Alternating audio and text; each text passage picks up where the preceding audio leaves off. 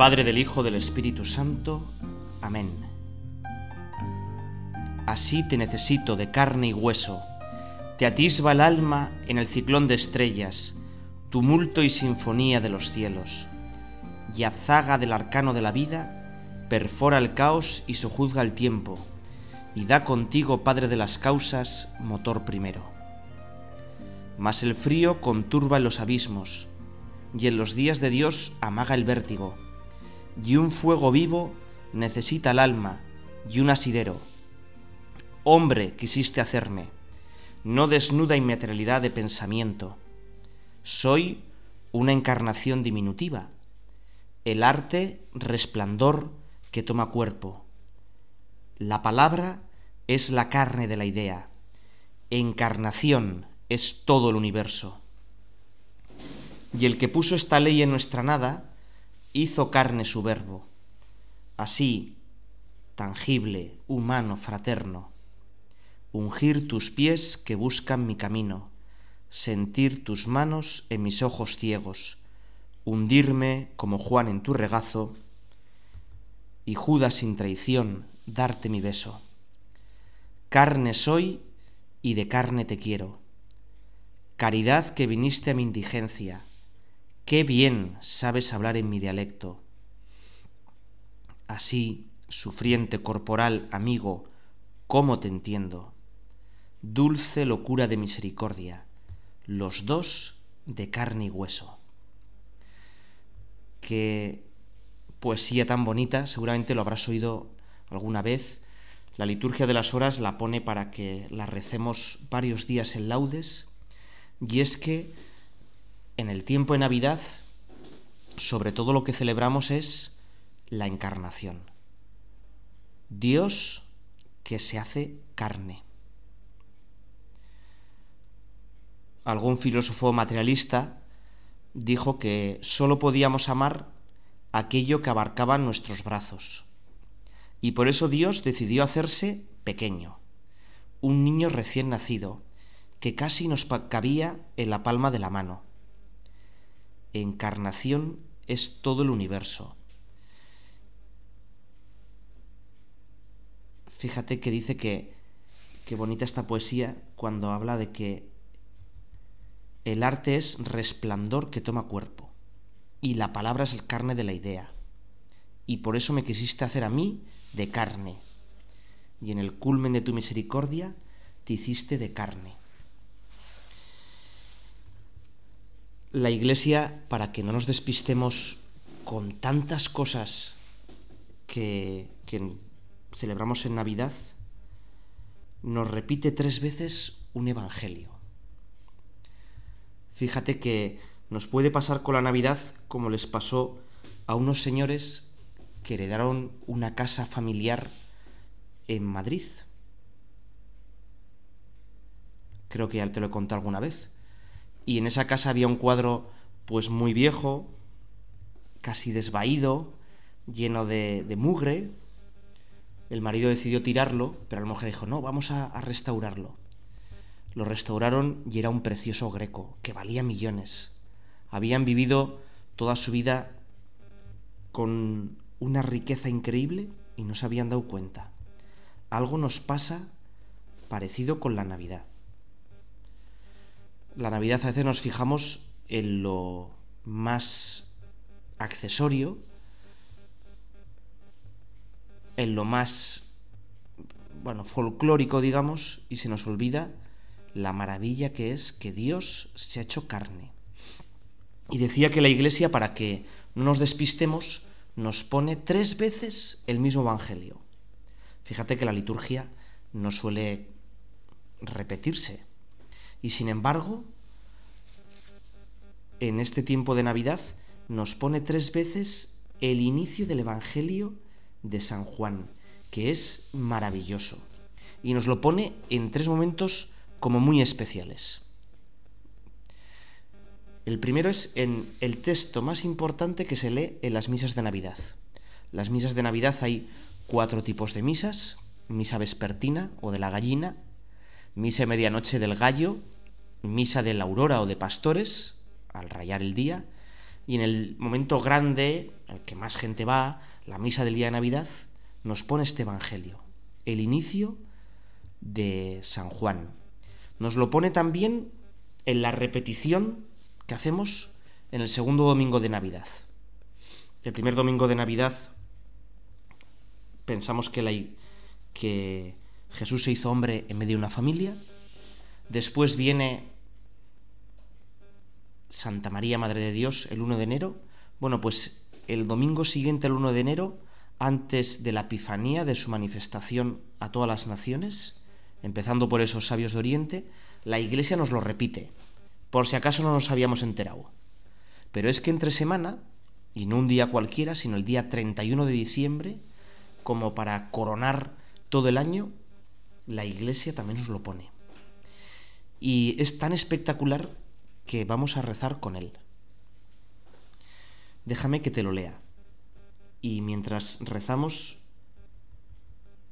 pues vamos a ir meditándolo. Dice así, en el principio ya existía la palabra, y la palabra estaba junto a Dios, y la palabra era Dios. En el principio existía la palabra junto a Dios. Todo surgió por medio de ella, y sin ella nada fue hecho. En ella había vida, y la vida era la luz de los hombres. Y la luz resplandeció en la tiniebla, y la tiniebla no la sofocó. Surgió un hombre enviado por Dios, cuyo nombre era Juan. Este vino para dar testimonio sobre la luz, para que todos creyeran por él. No era él la luz, sino que daba testimonio sobre la luz. La palabra era la luz verdadera, que ilumina a todo hombre, viniendo al mundo. Estaba en el mundo y el mundo surgió por medio de ella, pero el mundo no la conoció vino a los suyos y los suyos no la recibieron. Pero cuantos la recibieron les dio autoridad para llegar a ser hijos de Dios, a los que creen en, en su nombre. Estos no fueron engendrados de sangre ni de amor humano, sino de Dios. Y la palabra se hizo carne y acampó entre nosotros, y hemos visto su gloria, gloria propia del Hijo único del Padre lleno de gracia y verdad. Juan da testimonio sobre él y ha clamado diciendo, Este es de quien dije, el que viene detrás de mí está colocado por delante de mí porque era antes que yo. De su plenitud, todos nosotros hemos recibido también gracia tras gracia.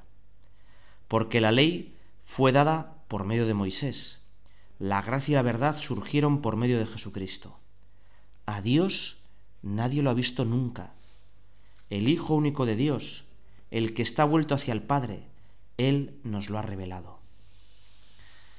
Fíjate que parece un texto pues casi como misterioso, ¿no? Que va dando vueltas. Lo primero que podíamos pensar, ¿qué es eso de la palabra? ¿Eh? ¿Qué es eso de la palabra? ¿Por qué palabra?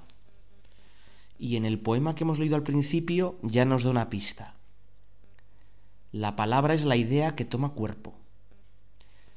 Yo si tengo algo en mi cabeza, si no lo expreso por medio de palabras, nadie lo va a conocer.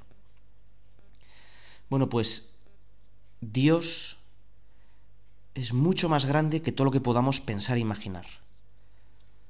Pero Dios se nos ha dado a conocer por medio de la palabra. Este término palabra o verbo como algunos prefieren decir. De hecho, en la oración del Ángelus decimos el verbo se hizo carne, tomando este Evangelio. En griego es maravilloso. En griego es logos, inteligencia, razón. Y aquí hacemos un pequeño excursus. Los cristianos no estamos en contra para nada de que pensemos. Todo lo contrario. Dios nos ha creado con inteligencia, con razón, para darle vuelta a las cosas. Y cuanto más pensemos, más descubriremos a Dios. Precisamente nuestro mundo que piensa que es tan científico, lo que ha hecho es dimitir de pensar. A nada que penses te conviertes.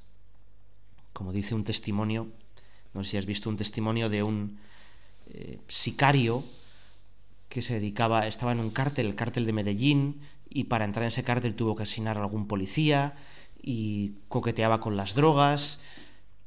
Y dice que él, en el momento que su vida se paró un poco, porque estuvo muy cerca de la muerte, porque estuvieron a punto de matarle, dice que esa noche por primera vez pensó. Y entonces pensó y dijo, existe Dios. Y dice, bueno, luego la, cosa es que, bueno, pues tiene que elegir entre cuatro novias diferentes que tenía, se queda con una, pero entonces en ese momento esa una, pues es, es, cristiana, le propone que tiene que casarse por la iglesia, le cuesta porque tiene que confesarse, bueno, es toda una historia de vida, ¿no? Y cuando ya está a punto de casarse y ya más o menos pues se ha confesado, empieza a ir a misa con su novia, siente que Dios le llama algo más. Y hace unos días de retiro, y siente que Dios le llama al sacerdocio y le dice que no, pero al final acaba sacerdote, ¿no? Bueno, y él dice que toda nuestra vida está hecha para que corramos, para que vayamos como locos, para que no pensemos. En el principio era la palabra, el logos, la inteligencia. La iglesia más importante de todo el Oriente cristiano, aquella que se adelantó mil años a las soluciones arquitectónicas que dio el Renacimiento, a la cúpula que inventó Brunelleschi, que luego Miguel Ángel utilizó para, para San Pedro del Vaticano, se llama Santa Sofía, Santa Sofía de Constantinopla. Bueno, pues esa iglesia no está dedicada a ninguna santa. La sabiduría de Dios, Sofía sabiduría, es Jesucristo. Fíjate que lo más grande que tenemos nosotros es nuestra inteligencia. Por medio de nuestra inteligencia podemos conocer todas las cosas. La inteligencia es el modo en el que nos apropiamos de las cosas sin necesidad de tenerlas. Yo veo un cuadro maravilloso y formo luego la imagen de ese cuadro dentro de mí, ¿verdad? Gracias a mi inteligencia. Bueno, ese don tan grande que tenemos es lo que más parecido nos hace a Dios. Nosotros nos conocemos a nosotros mismos, tenemos una imagen de nosotros mismos dentro de nosotros. Dios también tiene una imagen de sí mismo dentro de él. Es su inteligencia. Y la inteligencia de Dios es tan grande que es una persona diferente del Padre. Por eso llamamos a Jesús la inteligencia, el que nos revela. Fíjate que lo que lo que celebramos en Navidad es que estos razonamientos no tan grandes de la inteligencia de Dios, pues como dice la poesía que te he leído al principio, en los días de Dios amaga el vértigo, ¿no? Nos quedamos pues ofnubilaos por lo que lo grande que es Dios. Y por eso Dios el Todopoderoso, el Infinito, el Eterno, se hace el todo desvalido. Un niño pequeño que hay que hacerle todo. La palabra de Dios, infinita y eterna, no sabe hablar. Jesús, el camino, Jesús dijo a sí mismo que era el camino para llegar al cielo. El camino no sabe andar y tiene que llevarle María. Y imagino, puedes imaginártelo tú también, al niño Jesús dando unos pasos torpes, con unas piernas regordetas y medio cayéndose. El que da alimento a todos los seres necesita que le alimenten.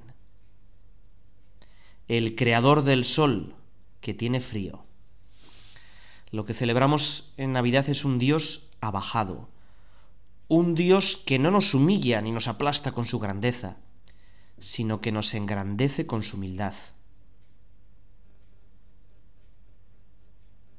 Y fíjate que este texto de San Juan conecta muy bien con la Eucaristía, porque más humillado todavía que en Belén, más humillado todavía que en la cruz, donde la bondad infinita pasa por un malhechor, se queda en la Eucaristía.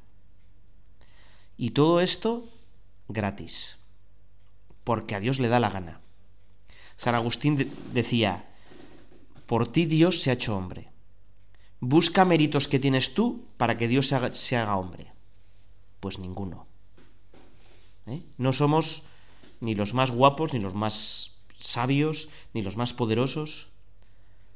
Busca motivos, decía San Agustín, a ver si encuentras algo que no sea gracia. Que no sea gracia. Bueno, pues fíjate que así es Dios. Y el drama, como dice este prólogo de San Juan, es que el amor no es amado. Que viene a los suyos y los suyos no lo reconocen. Y sin embargo, aquellos que le reconocen, aquellos que le abren el corazón, Dios les hace hijos de Dios. Este prólogo de San Juan nos está diciendo, sobre todo, quién es Jesús. Jesús es Dios. Es Dios Hijo, la segunda persona. Y yo, si le abro las puertas de mi corazón, me hago también Hijo de Dios. Me hago otro Jesús es muy bonito, ahora ahí podíamos pensar en, detalles, ¿no? Pero es muy bonito pensar que el Evangelio de San Juan empieza como la Biblia. En el principio existía la palabra. Y la Biblia en el primer capítulo de Génesis decía, en el, principio no existe nada. Nada más que Dios, claro. Es un paralelismo, ¿verdad? y dice y sigue, y la palabra estaba junto a Dios. Los escrituristas dicen que el verbo exacto nosotros no lo tenemos. Que más que estar junto a Dios sería, en el principio, la palabra estaba orientada hacia Dios. Orientada hacia Dios. Nosotros también, cuando le abrimos las puertas de nuestro corazón, cuando por medio del bautismo nos hacemos otros Jesús, otros Cristos, toda nuestra vida tiene que ser orientada hacia Dios. Y así, como diría San Juan, somos iluminados por Él. Fíjate que en estos días son los días más cortos del año. Los días de Navidad son los días más cortos del año. Pero a partir de estos días, cada día hay más luz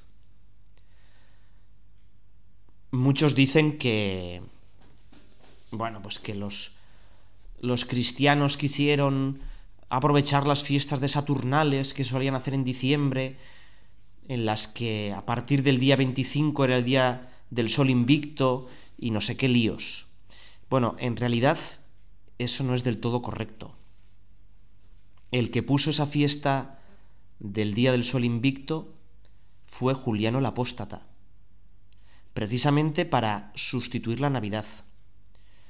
Tenemos testimonios cristianos de que ya antes de que se oficializara esa fiesta se celebraba el día 25. Y el por qué, pues sería un poco más complicado, pero muchos dicen que calculando el día que murió Jesús, según bueno, pues el calendario judío que tenía que ser luna llena un viernes y tal, pues sería o el 25 de marzo o el 6 de enero. Como Jesús, según ellos, tenía que tener una vida perfecta y tuvo que tener, según ellos, años enteros, habría nacido también o un 25 de marzo o un 6 de abril, perdón, no 6 de enero con lo cual su encarnación se celebraría o el 25 de marzo o el 6 de abril. Los occidentales optamos por celebrar la encarnación el 25 de marzo, por eso el nacimiento nueve meses después es el 25 de diciembre. Pero sea como sea, a nosotros eso nos da igual. Lo importante es que la fe me da una luz impresionante y me da una luz para iluminar en todos los aspectos de mi vida. Fíjate que si ahora se nos fuera la luz, algunos hablan del gran apagón, ¿no? Que va a haber un gran apagón. Si se nos fuera la luz y no tuviéramos electricidad en casa, pues sería un desastre. Para empezar, no podríamos cocinar. Nuestra calefacción no funcionaría. Pero es que además lo que podríamos hacer es dormir. Pero para dormir, pues iríamos pegándonos con todas las esquinas y, sería también un lío. Sin luz, todo es un desastre. No sé si te ha pasado ir al monte en estos días, por ejemplo, de invierno, que la tarde es bastante corta. Ir al monte, pues. Bueno, pues hacia las 3 de la tarde, con un día radiante, lleno de sol, y muy pronto se echa las tinieblas y no ves nada. No ves absolutamente nada. Y sin una linterna, si se te acabó la batería del móvil, pues es muy complicado que encuentres el camino de vuelta. ¿Cuántas personas en estos días pues eh, se pierden en el monte? Todos los días en el periódico vemos noticias de peregrinos que no consiguen llegar a su destino porque se les ha echado encima la noche. Bueno, pues vivir sin fe es una gran noche. El que vive sin fe, ¿de dónde vienes? Ah, del azar. ¿A dónde vas? Bueno, pues voy a la nada, a la oscuridad completa. ¿Para qué estás aquí? Ah, ni idea, para nada. Qué gran oscuridad. Y en cambio, fíjate los que tenemos la luz de la fe, ¿no? Vengo del amor de Dios. Voy al amor de Dios, a la comunión infinita, que es la Trinidad. ¿Y qué tengo que hacer en esta vida? Bueno, pues ser luz para otros. Colaborar a que muchos conozcan esta luz. Y el drama para San Juan es que vino a los suyos y los suyos no la recibieron. El drama es que muchos prefieren estar en la oscuridad.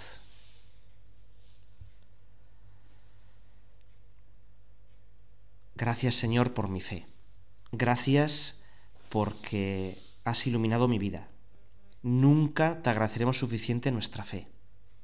Yo quiero ser una pequeña luz que ilumine a los demás.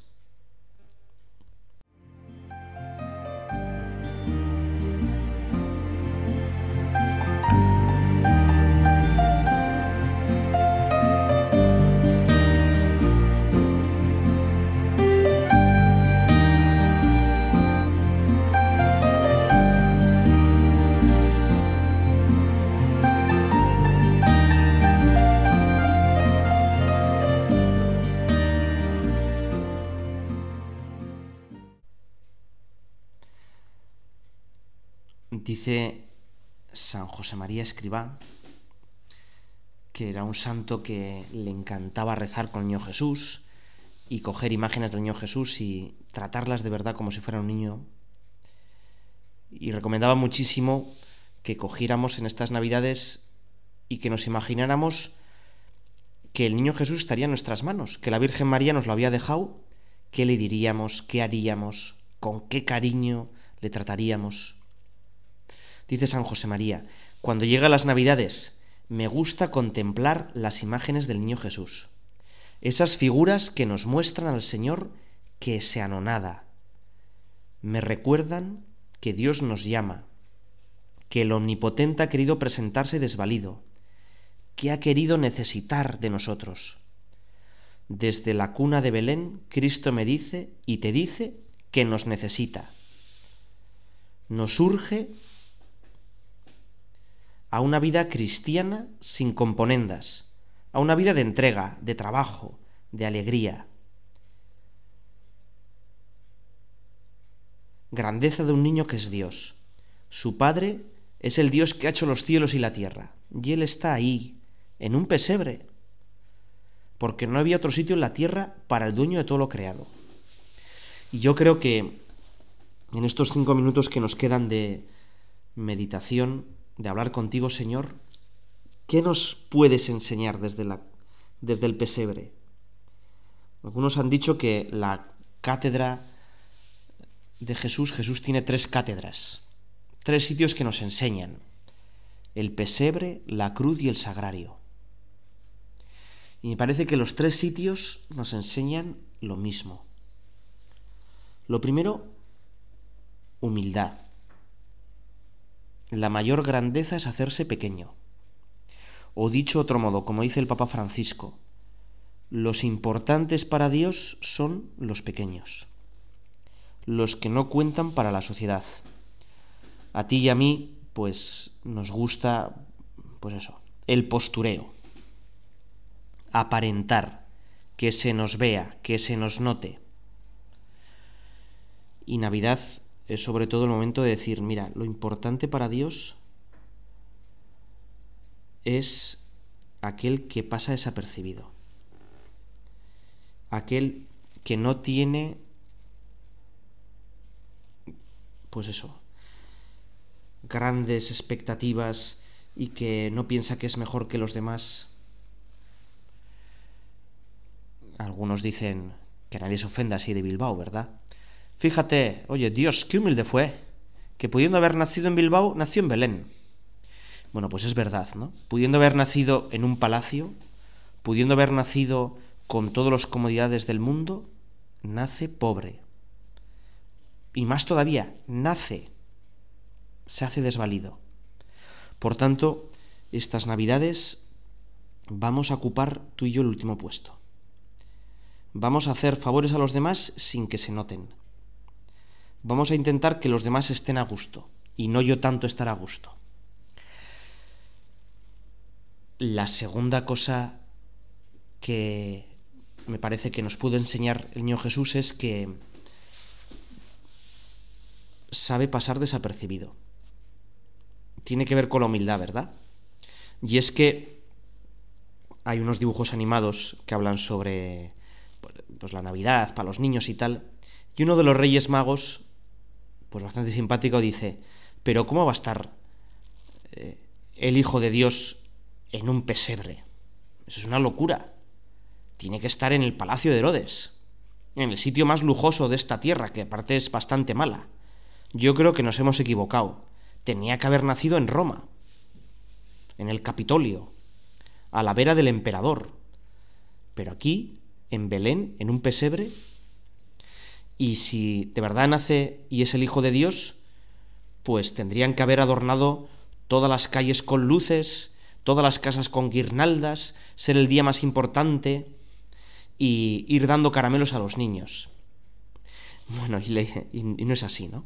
Jesús nace y nadie se entera. Las cosas más importantes que pasan en la historia son casi en secreto. Se enteran pues cuatro de poca religión y de baja estofa, que eran los pastores, que eran los casi los últimos de la sociedad, y tres extranjeros de una religión pues pagana. Los magos eran los sacerdotes de Zoroastro. En estos tiempos en los que pues todo lo colgamos en Instagram, y todo aparece en las pantallas y somos la sociedad de la hiperinformación, ¿verdad? Y hay una pandemia de información. Dios hace sus maravillas en secreto. Quizá lo importante de nuestra vida eh, pasa lo mismo, ¿verdad? Nosotros no querer aparentar, no querer que se nos conozca, pasar desapercibidos unirnos a ese Dios que ve en lo escondido. Y esta es la segunda cosa para la Navidad, ¿verdad? Cuánto mal nos hace, pues eso, el compararnos, el querer aparentar, el que yo cuelgo esto y entonces a ver cuántos likes tengo, eso para Dios no cuenta nada. Solo los humildes, los últimos, pudieron ver a Dios. Qué gran enseñanza, ¿verdad? Y la última enseñanza, que se nos está acabando el tiempo, mm, pues es que el niño en el pesebre, ¿qué puede hacer? Llorar. No hace nada. Jesús en el pesebre estaba salvando la humanidad, pero no estaba haciendo nada. a ti y a mí nos gusta el activismo, a mí sobre todo. ¿eh? Hacer cosas que tiene que ver también con lo que se me vea, con aparentar, aquí estoy yo. Y sin embargo Jesús, desde el pesebre, nos enseña a que lo importante no es el hacer. Jesús en el pesebre no tanto ama, sino que se deja amar, es amado los niños y los que mueren y los pobres deficientes van al cielo, directos, si están bautizados, porque ellos no han hecho nada malo. Ellos son amados por, por los demás y sobre todo por Dios. Navidad también es, en vez de hacer yo tantas cosas y pensar que yo me salvo, que esa es la vieja tentación del pelagianismo, es dejarnos amar por Dios. Darnos cuenta que lo primero es sabernos amado por Dios. Igual que un niño recién nacido no puede nada, pero es muy amado, nosotros delante de Dios, sobre todo, somos muy amados. vamos a acabar de la mano de la Virgen María. Ella es la muy amada, ella es la que de verdad entendió la encarnación. Dios te salve María, llena eres de gracia, el Señor es contigo. Bendita tú eres entre todas las mujeres y bendito es el fruto de tu vientre Jesús. Santa María, Madre de Dios, ruega por nosotros pecadores, ahora y en la hora de nuestra muerte. Amén.